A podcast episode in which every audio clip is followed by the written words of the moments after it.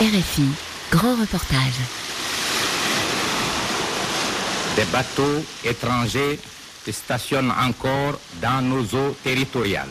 Des centaines et des centaines de mercenaires européens de nombreuses nationalités sont dans la ville.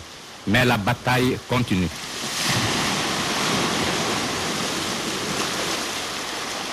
Le 22 novembre 1970, il y a 50 ans tout juste, le destin de la Guinée fut sur le point de basculer. L'Empire portugais, sur le déclin, est alors mis en difficulté sur son territoire de l'actuelle Guinée-Bissau. Lisbonne va tenter le tout pour le tout en organisant pour la première fois de son histoire et dans le plus grand secret une attaque éclair hors de ses frontières. Objectif, renverser le régime de Sékou Touré, principal soutien des rebelles indépendantistes. Le coup de force échoue partiellement, mais va donner le coup d'envoi de la plus grande vague de répression de l'histoire de la Guinée. Retour sur cet épisode peu connu de l'histoire coloniale. Opération Marverde, les eaux troubles de la mémoire, un grand reportage de Carole Valade. La mer est calme, l'allure constante, à l'horizon, les lumières de Conakry. Le cabot Fuzileiro, Antonio Augusto da Silva Touré, répond avec une contenance impeccable aux salutations des pêcheurs guinéens. Le plan fonctionne à merveille.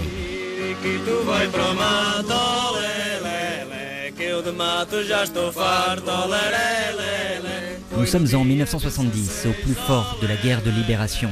Lisbonne est acculée sous la pression internationale, des dizaines de fronts dans trois pays, des milliers de morts. À Bissau, la rébellion indépendantiste du PAIGC est soutenue par le bloc de l'Est, Cuba et la Guinée de Sékou Touré.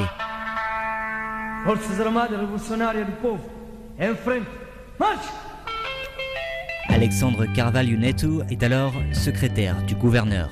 Lorsque je suis arrivé à Bissau, il y avait des attaques, je ne dirais pas tous les jours, mais au moins toutes les semaines. Nous devions renverser le rapport de force.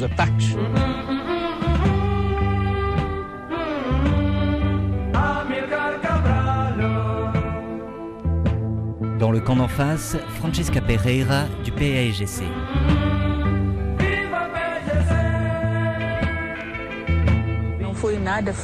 Le front sud a été le théâtre des plus violentes batailles et des bombardements les plus intenses.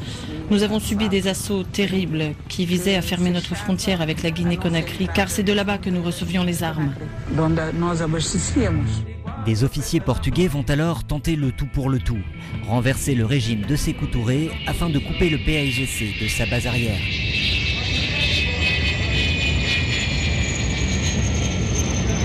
Second objectif, libérer les prisonniers portugais détenus à Conakry. L'opération porte le nom de code Marverde.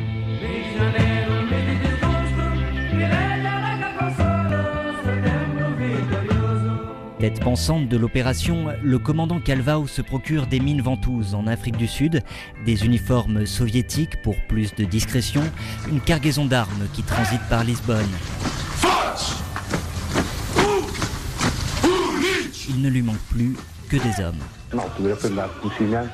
Nous savions qu'il y avait un groupe d'exilés guinéens nommé Front de Libération Nationale de Guinée et qui était en contact avec le gouvernement portugais.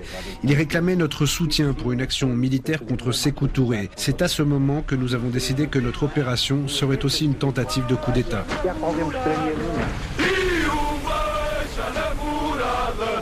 430 soldats prennent part à l'opération. 200 membres du FLNG, 150 commandos africains et 80 rouges de l'armée coloniale. Lisbonne donne le feu vert à condition que rien ne permette d'identifier les auteurs. Les bateaux sont donc repeints de fond en comble jusqu'au bouée de sauvetage. Les Portugais se teignent le visage en noir. Les plaques de groupe sanguin, les revues, les boîtes d'allumettes jetées à la mer. La nuit enveloppe maintenant l'archipel. Cap sur Conakry, où les habitants ne se doutent encore de rien.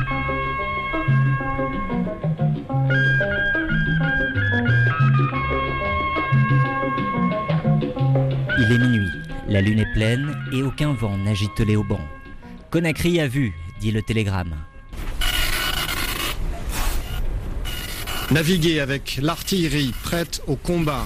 Vérifier que le personnel ne porte aucun indice compromettant pour le pays.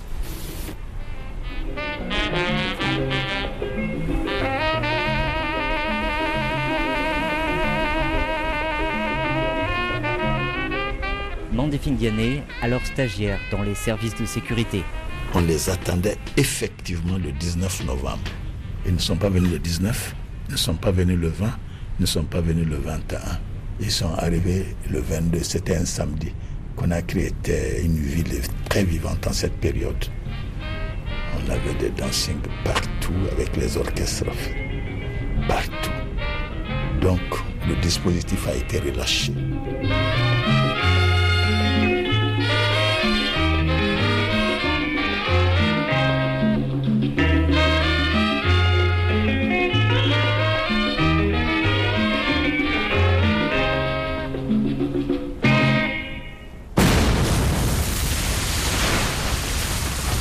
De feu s'élève dans le ciel. L'offensive est lancée. La flotte du PAIGC est détruite et l'électricité coupée. Calvao compte sur l'effet de surprise pour déstabiliser l'ennemi. Les canaux pneumatiques glissent vers la terre et prennent d'assaut le Camboiro sous les yeux d'Ismaël Condé. L'éclatement des grenades offensives, le crépitement des armes, et puis des cris que l'on entendait. C'était ah, ça doit être sérieux. Quelqu'un, lui, je ne sais pas s'il avait des jumelles, lui a dit Ah, mais il y a des bateaux, hein, il y a des bateaux qui font des allers-retours. Les mercenaires qui avaient occupé le camp ont fait sortir toutes les familles. Il y avait le chef, alors on envoie un mercenaire trapu sauter au cou de ce monsieur, le plier entre ses jambes et sortir un poignard, lui planter ça dans les reins, verticalement, perpendiculairement, au moins deux fois après il écarte les jambes et le grand laisse sa falle. C'était horrible. Des gens qui jugeaient dans le sang, d'autres qui. Bon, donc. Euh... Depuis sa cellule, Antonio Lobato, le plus ancien prisonnier de guerre portugais, est tiré de son sommeil par une série de détonations. C'était irréel. J'ai été réveillé au milieu de la nuit par des coups de feu qui se rapprochaient rapidement. Et puis un tir de bazooka a fait exploser une fenêtre dans la salle où je me trouvais. À entendre tout ça, j'avais la certitude absolue que ces hommes étaient des nôtres. Une autre équipe s'élance vers la Villa Silly, la résidence du président de la République, Mandefingane. Pensant que le président était à Bellevue parce qu'ils avaient des informations précises, on nous réveille par les bombardements aux environs de 2 heures du matin et on apprend que les Bellevues ont été bombardées. Moi-même, j'ai pensé qu'il est mort à Bellevue parce que je l'ai accompagné avec d'autres jusqu'au portail de Bellevue. Aucune trace non plus d'Amilcar Cabral, le leader du PAIGC. Dès lors, les déconvenus s'enchaînent pour les assaillants.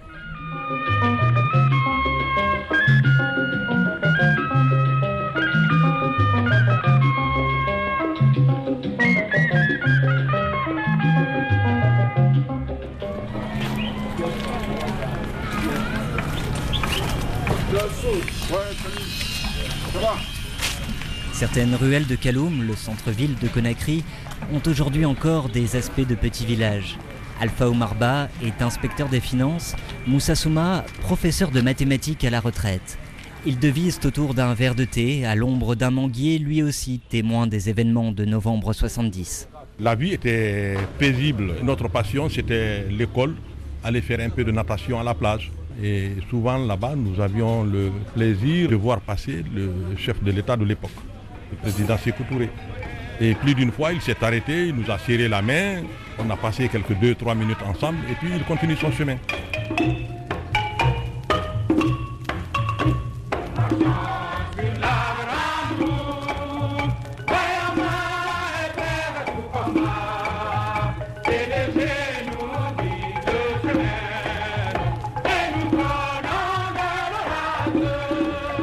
C'était un combattant de la révolution. On nous a enseigné que la Guinée, c'est la révolution. À côté de la marmite, le fusil, à côté du cahier, le fusil, etc. etc. C'était la chose la plus importante en ce moment. Mais bon, j'imagine qu'à 19 ans, vous aviez aussi des distractions, des, des loisirs. Euh, comment était votre vie de jeune homme Ça, ça ne manquait pas. Hein. La culture était très développée ici. D'abord, moi, j'étais un footballeur. J'ai même eu la Coupe nationale. Félicitations. Merci. Coupe PDG, eu ça. Bon, il y avait les salles de cinéma. Les samedis, c'était. Justement, le 22 novembre 1970, c'était un samedi. Ce jour-là, On était parti au 8 novembre, cinéma 8 novembre. Il y a un film qui a passé, Canon de Navarone, de, de Kirk Douglas. C'est quoi comme film? C'était un film de guerre sur la Deuxième Guerre mondiale avec les nazis. Il y avait Kirk Douglas, il y avait Anthony King. C'est un bon film Un bon film, un bon film. Jusqu'à présent, c'est un bon film. Give up quietly, gentlemen, unless you want a great many innocent people killed as well as yourselves. Everyone is staying exactly where you are. The party's over. Somebody's stepped on the cake, which means that there is a traitor in this room. Gregory Peck speaking. And I'd like to tell you something about the guns of Navarone. Après le film maintenant, on est venu à la maison. À peine nous, on, avait fini de se changer, on partait pour se laver, on a entendu les, cré, les crépitements. Et de très près, des coups de feu qui retentissaient derrière la concession. Donc nous sommes restés dans la... Dans, chacun est resté dans, son, dans sa chambre jusqu'au petit matin. Et après euh, le moment d'accalmie, vers 7h, 8h, vous avez euh, pris le courage de mettre le nez dehors? Oui, bien sûr.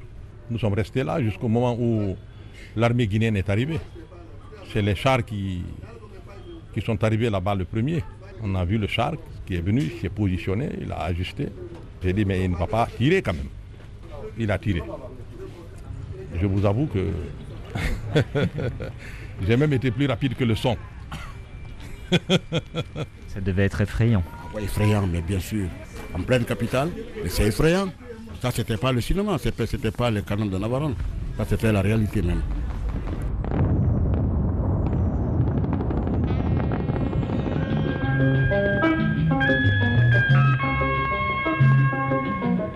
Ces renforts inattendus déstabilisent les assaillants qui, arrivés à l'aéroport, ne trouvent aucune trace de l'aviation militaire qu'ils sont pourtant censés détruire. Pire encore, l'un des officiers portugais vient de déserter. Le lieutenant a pris la fuite avec 20 de mes hommes. Il m'a trahi lamentablement. Faute de contrôler le ciel, l'attaque aérienne est annulée. Le jour commence à poindre, Calvao sonne la retraite.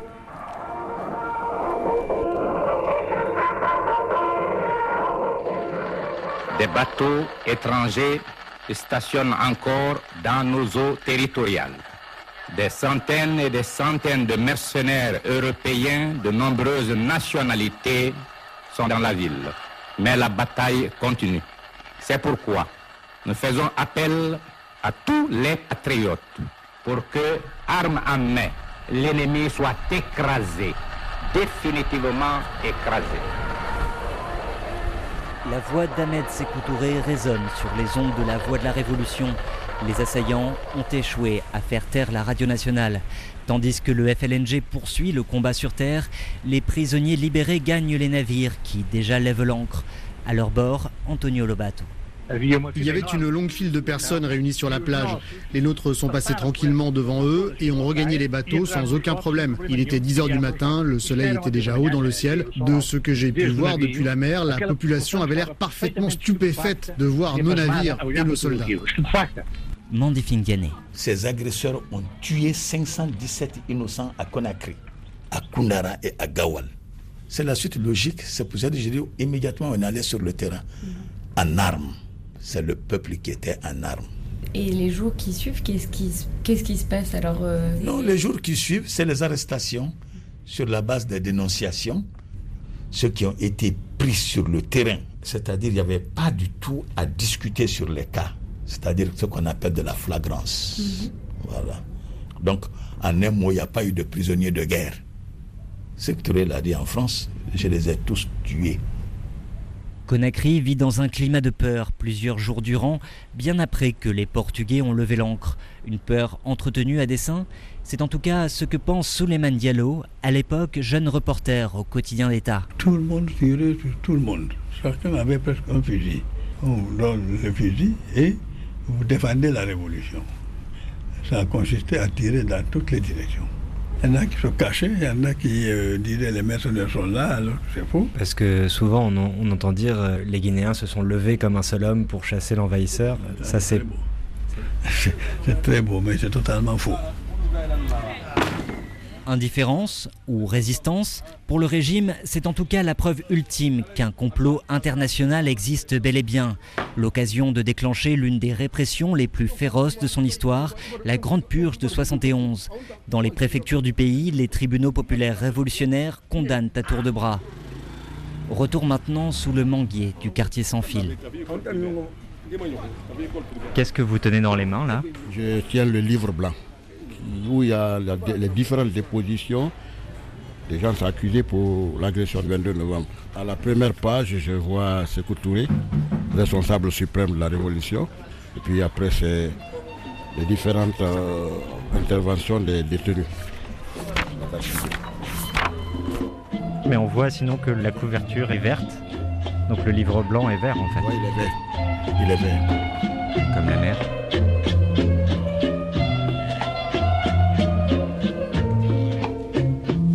5 janvier 71, il n'y a pas cours.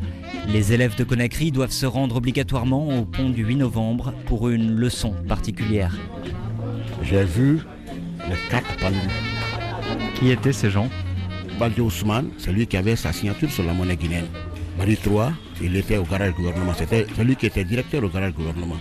Kara de Soufiane était le commissaire central. Magasuba Moriba était le ministre de l'Éducation. C'est de grandes personnalités. On dit qu'ils font partie de l'agression du 22 novembre. Alors ça, ça nous a bouleversés. Et moi, j'ai commencé à, ne plus croire. Parce que pour moi, quelqu'un ne pouvait pas être contre lui et rester là. Tellement que le papier était fort, tellement que la police était puissante. Même moi, j'étais policier. Je le dis, tout le monde pouvait accuser qui il voulait. Même dans sa propre famille, on pouvait accuser. Et vous pensez que l'agression du 22 novembre a pu être utilisée pour euh, voilà, régler les comptes, se débarrasser des gens Faire disparaître les gens qui constituaient un obstacle pour le président. Enlever les faux pions comme au damier, il a sacrifié beaucoup de cadres pour asseoir sa politique. Et ça, moi, ça ne m'a pas plu. Sincèrement, ça ne m'a pas plu.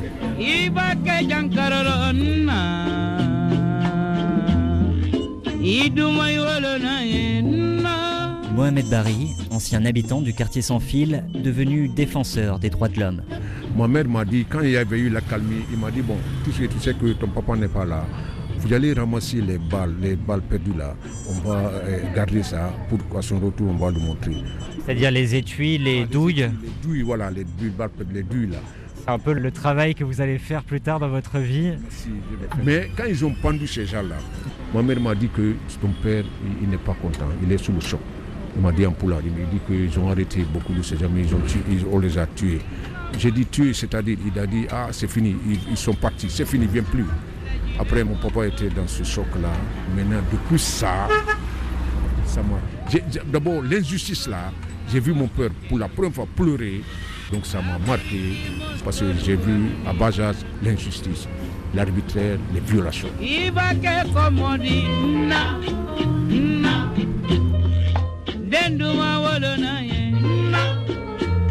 Un demi-siècle plus tard, le Portugal n'a toujours pas reconnu l'opération.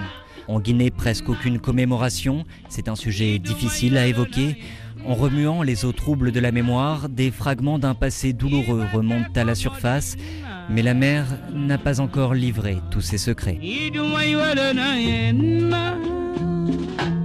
Opération Marverde, les eaux troubles de la mémoire, un grand reportage de Carole Valade avec la participation de Coralie Pierret et Laurent Corot, réalisation Eva Piedel.